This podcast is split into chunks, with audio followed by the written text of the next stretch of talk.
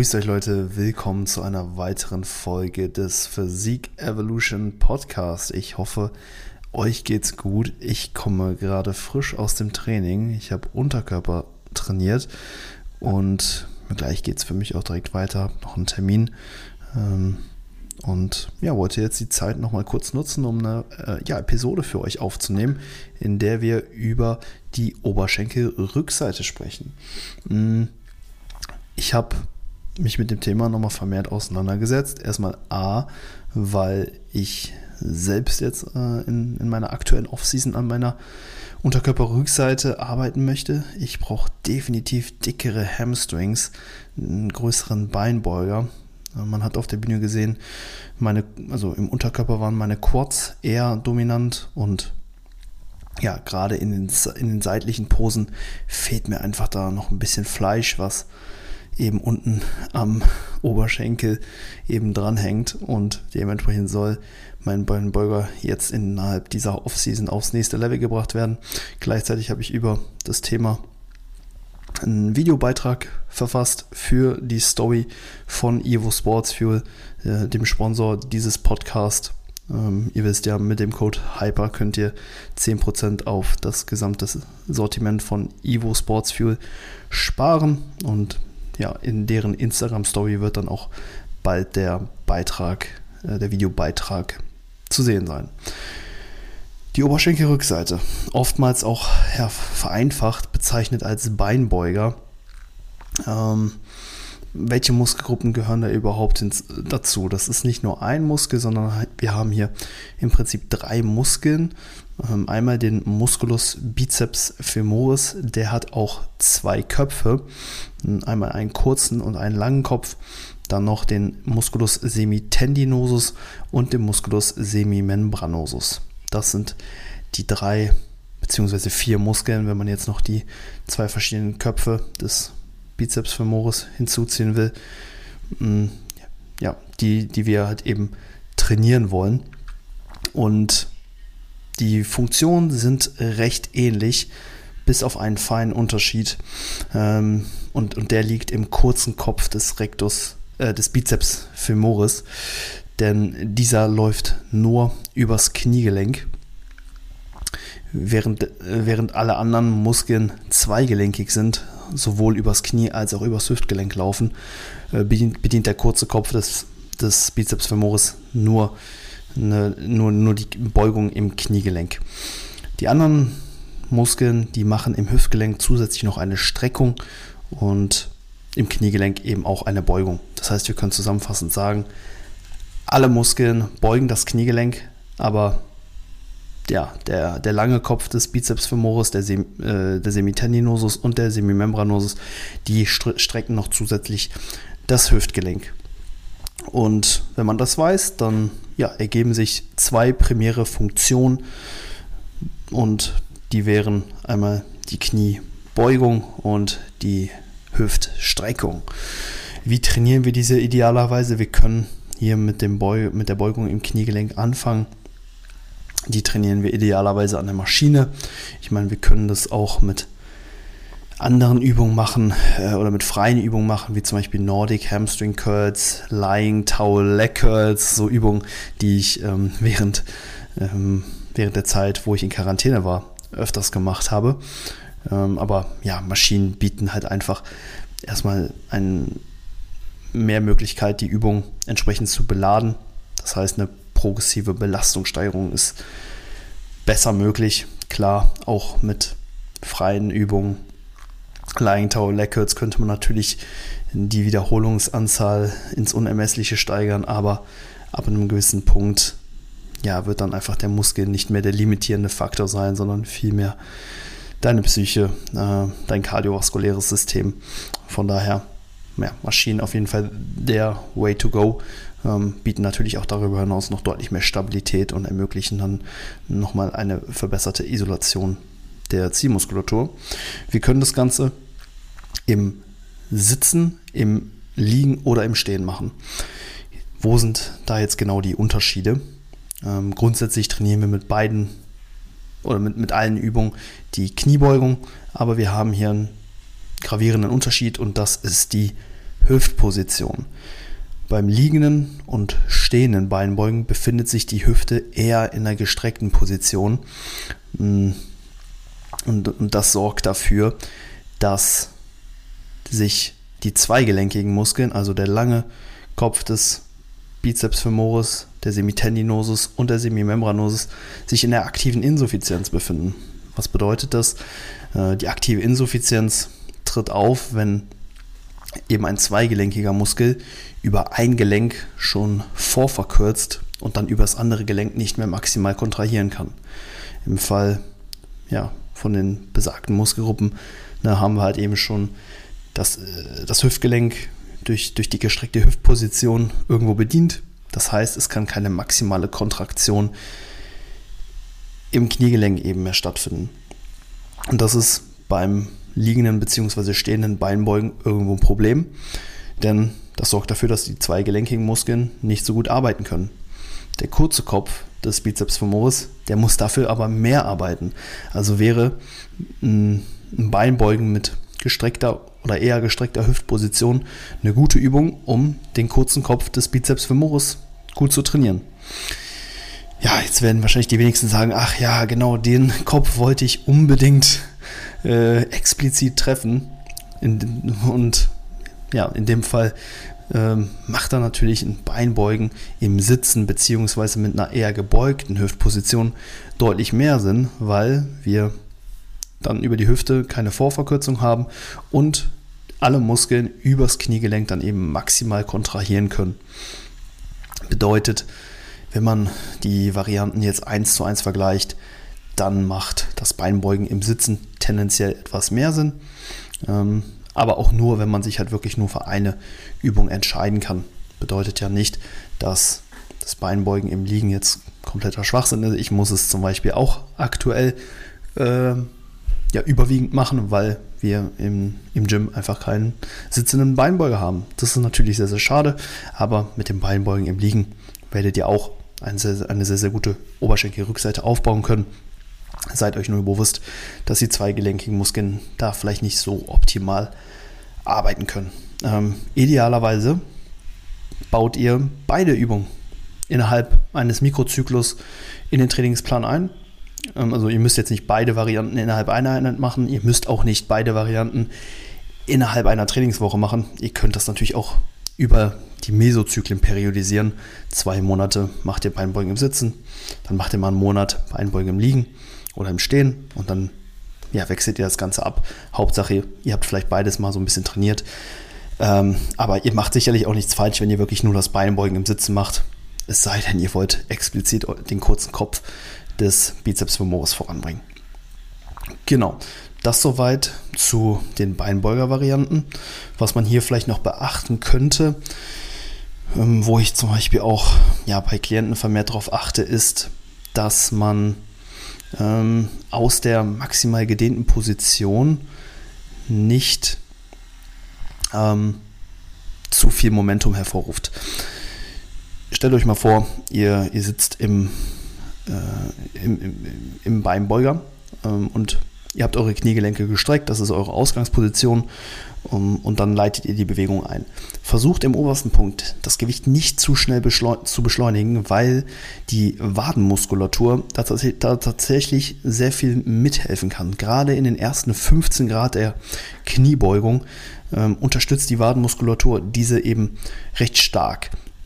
Und wenn ihr die Waden jetzt nicht explizit mittrainieren wollt, dann würde ich darauf achten, dass ihr zwar in die volle Dehnung reingeht, dann aber aus dieser gedehnten Position ähm, das Gewicht nicht zu, zu sehr beschleunigt, weil das dann zu einem gewissen Anteil eben durch die Wadenmuskulatur hervorgerufen wird und ihr da äh, und im weiteren Verlauf der Bewegung nicht mehr so viel Kraft aus der Oberschenkelrückseite produzieren müsst, was dann dafür sorgt, dass diese ja vielleicht nicht so viel ja, Spannung erfährt, wie sie eben könnte. Deswegen seid da vorsichtig in den ersten 15, ja, äh, in den ersten 15 Grad der, der Kniebeugung, dass ihr dort nicht so viel aus den Waden arbeitet. Ihr könntet, wenn ihr wirklich den Hamstring, ähm, die Beinrückseite voll ähm, ja, attackieren wollt, diese auch auslassen und gar nicht in diesen Bereich reingehen. Grundsätzlich würde, würde ich aber sagen, nimmt die volle Range of Motion mit,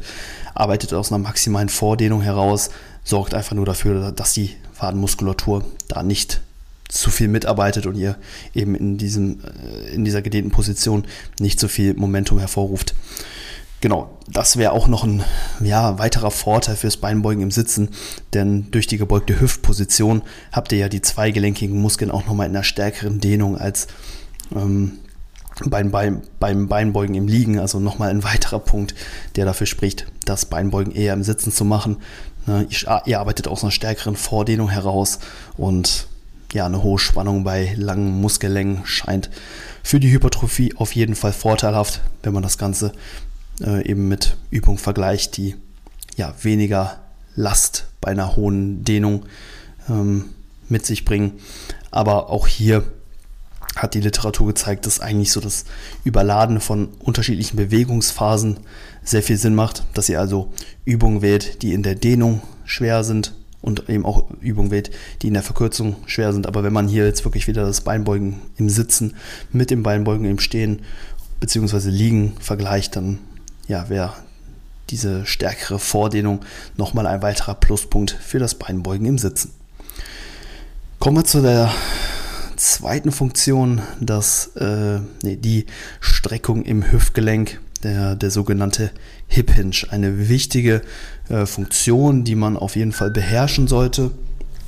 Ähm, und ja, diese trainieren wir mit verschiedensten Kreuzhebevarianten, Stiff Leg Deadlifts, RDLs, Conventional Deadlifts, Sumo Deadlifts, Hybrid Sumo Deadlifts, Hybrid was auch immer. Also es gibt ja wirklich etliche verschiedene Kreuzhebevarianten.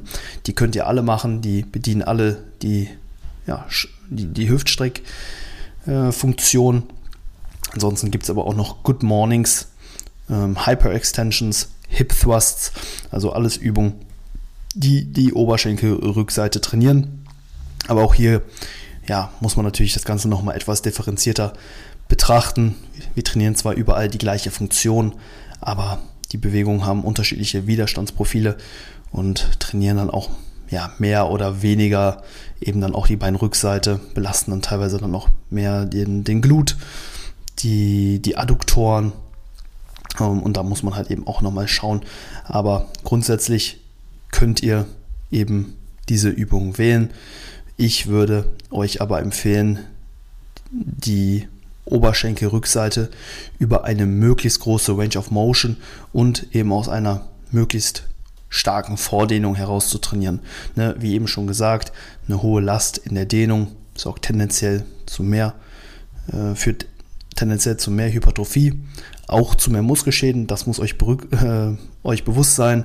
Äh, wenn ihr jetzt ein ADL zum Beispiel macht, wo ihr ja, eine sehr, sehr hohe Last eben in der Dehnung im untersten Punkt der Bewegung habt, dann werdet ihr mehr mh, hm, Muskelschäden hervorrufen, wenn ihr, als wenn ihr zum Beispiel jetzt eine Hyper-Extension macht, wo die Last oben in der verkürzten Position am höchsten ist. Genau, aber auch hier wichtig, dass wir ja besonders die zweigelenkigen Muskeln, die ja über die Hüfte laufen, in eine starke Vordehnung bringen. Das heißt, hier wollen wir die Hüfte stark beugen, um eben eine, eine, ordentliche Dehnung eben hervorzurufen und sie dann anschließend eben auch ordentlich wieder strecken zu können. Das heißt, ein Stiff Leg Deadlift, wo man ein Stiff Leg Deadlift oder eine ADL, wo man die Knieinvolvierung möglichst minimiert, wäre hier im Vergleich zu einem Conventional Deadlift oder sogar einem Sumo Deadlift vorteilhaft, ähm, da wir hier wirklich nur über die Hüfte arbeiten und das Kniegelenk ja mehr oder weniger stillgelegt wird. Ich empfehle immer bei Stiff Leg Deadlifts oder ADLs das Kniegelenk initial leicht zu beugen, aber es dann anschließend äh, nicht mehr zu bewegen, sondern wirklich nur die Hüfte dann nach äh, ja, zu beugen, darüber, dass man ja den Arsch im Prinzip nach hinten rausstreckt und ja, dementsprechend Stiff Leg Deadlifts oder und oder ADLs wäre eine gute Möglichkeit. Good Mornings sind auch eine, eine super Übung, die ja auch mh, hm, für, für, für, eine starke Dehnung äh, im Stretch eben äh, für eine starke Dehnung bei äh, ja vor allem auch hohen Lasten eben sorgt und die ja auch ausschließlich die Hüfte ähm, die, die Hüftbewegung nutzt. für viele eine Übung, die sehr, sehr schwierig ist. Ähm, das, das muss auf jeden Fall geübt sein. Das würde ich jetzt keinem Anfänger äh, zutrauen, die Übung ja, stimulativ für die Beinrückseite und vor allem sicher auszuführen. Aber es gibt zum Beispiel auch Möglichkeiten, die Übung geführt zu machen. Potenziell an der Multipresse, das ist vielleicht auch nicht für jeden was, aber was auch zum Beispiel ganz gut funktioniert, was ich auch mit Klienten äh, mache, ist, sind äh, Good Mornings an der V-Squat-Maschine. Ähm, die V-Squat, äh, eine Maschine von, von Hammer Strength, wo ja, man eben ein Schulterpolster hat und die Fußablage äh, im Prinzip schräg nach oben geht. Ne, das sorgt so ein bisschen dafür, dass man ja, die, Kniegelenk, äh, die Knie nicht so gut nach vorne schieben kann. Also als Quad-Übung eignet sich die Übung eigentlich nicht so gut. Wenn man aber hingeht und sich ähm, andersherum, mh, also mit dem Gesicht Richtung äh, Rückenlehne, mh, eben in, die, in, die, in die Maschine reinstellt, dann kann man hier sehr, sehr gut die Hüftstreckung trainieren und eben einen Good Morning machen, indem man dann halt einfach nur hingeht und die, die Hüfte beugt, die Kniegelenke stabil lässt. Ähm, auf jeden Fall, ja, eine ganz interessante Sache. Ähm, muss man jetzt sicherlich nicht, nicht machen, aber ist eine gute ja, Alternative zu den regulären Kreuzhebevarianten. Und eben hatte ich die Hyper-Extensions auch noch angesprochen. Die trainieren die Hüftstreckung auch sehr, sehr isoliert. Ähm, jeder, der die schon mal gemacht hat, weiß, die Zwiebeln ordentlich in der Beinrückseite. Und hier haben wir im Vergleich zu den Kreuzhebevarianten, wie eben schon gesagt, die höchste Last in der verkürzten Position. Von daher wäre das eine Übung, die ähm, ja, in einem Trainingsplan auf jeden Fall ähm, seinen Platz hätte. Äh, neben den Kreuzhebevarianten natürlich, um halt eben diese unterschiedlichen Bewegungsphasen gezielt zu überladen und eben im im Kontext der gesamten Trainingsplanung dann irgendwo auch alles abdecken zu können. Genau, ansonsten noch eine, eine weitere interessante Übung, das ist die Glute Ham Race. Mit dieser Übung können wir die Oberschenkelrückseite sowohl über die Hüftstreckung als auch über die Kniebeugung trainieren und mit einer Übung im Prinzip beide Funktionen abdecken. Ähm, die ist in der Regel sehr, sehr schwer. Also hier reicht das eigene Körpergewicht auf jeden Fall aus. Also die Hüftstreckbewegung ne, ist für die meisten dann kein Problem, aber wenn es dann in, in, die, in die Kniebeugung reingeht, dann wird es oftmals richtig, richtig schwer. Man kann sich da mit einem Stock oder sowas noch äh, ja, helfen, indem man sich damit noch so ein bisschen hochdrückt und die Übung erleichtert.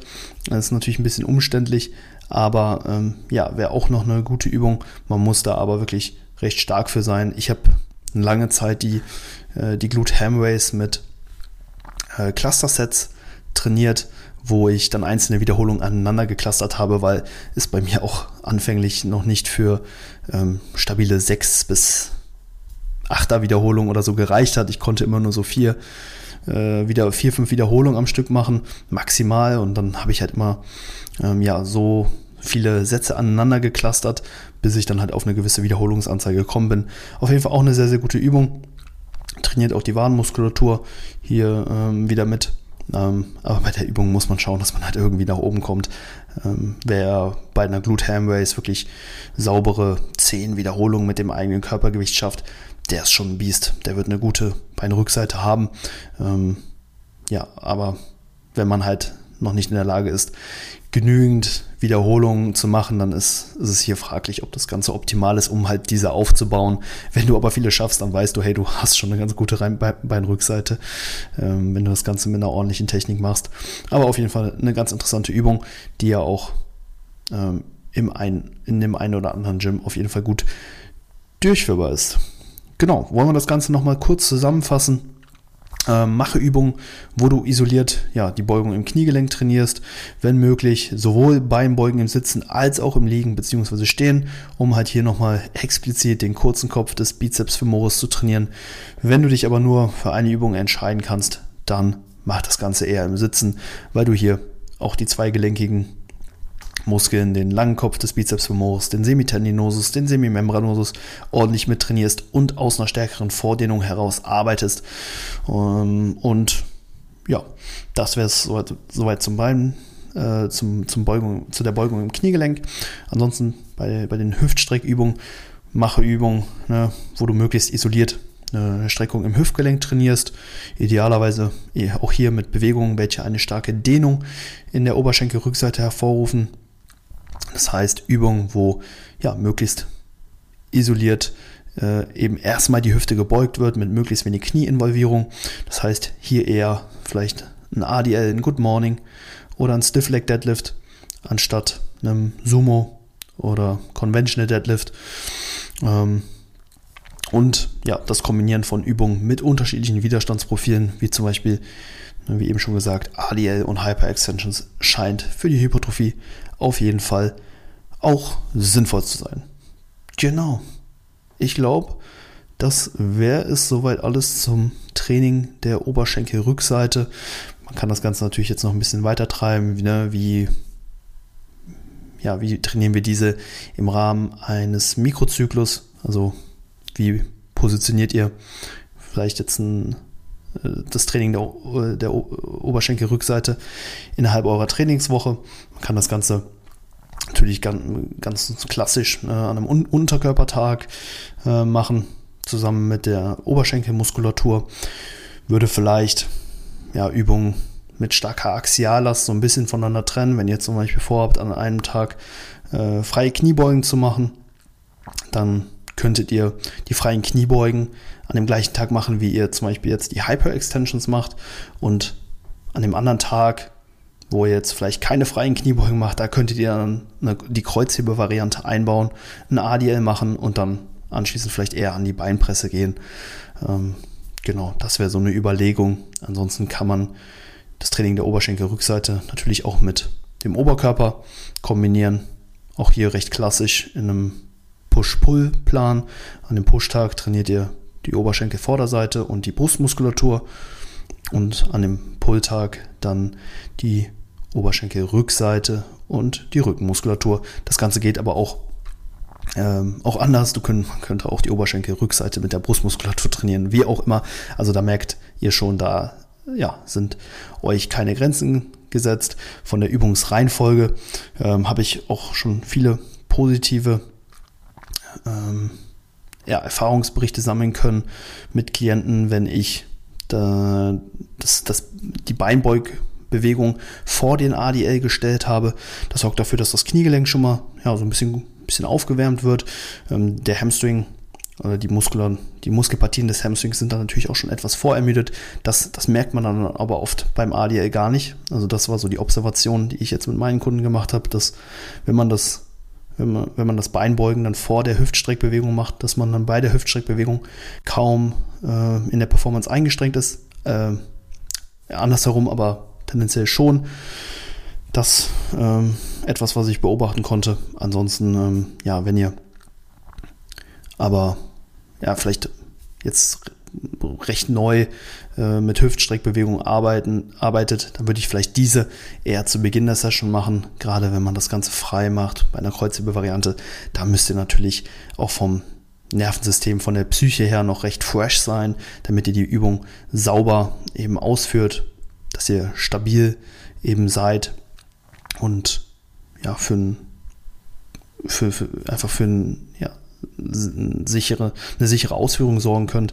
Von daher das Ganze dann vielleicht dann doch eher zu Beginn der Session machen, wo ihr eben noch in der Lage seid, die Übung maximal zu kontrollieren, zu beherrschen und das Verletzungsrisiko darüber dann eben zu minimieren. Hingegen beim Beinbeugen, da seid ihr in einer, in einer, geführten Maschine, da braucht ihr dann vielleicht auch nicht mehr ähm, ja, beim vollen Besitz eurer äh, physiologischen und mentalen Kräfte sein, um da immer noch einen guten Reiz äh, liefern zu können und euch dabei dann nicht zu verletzen.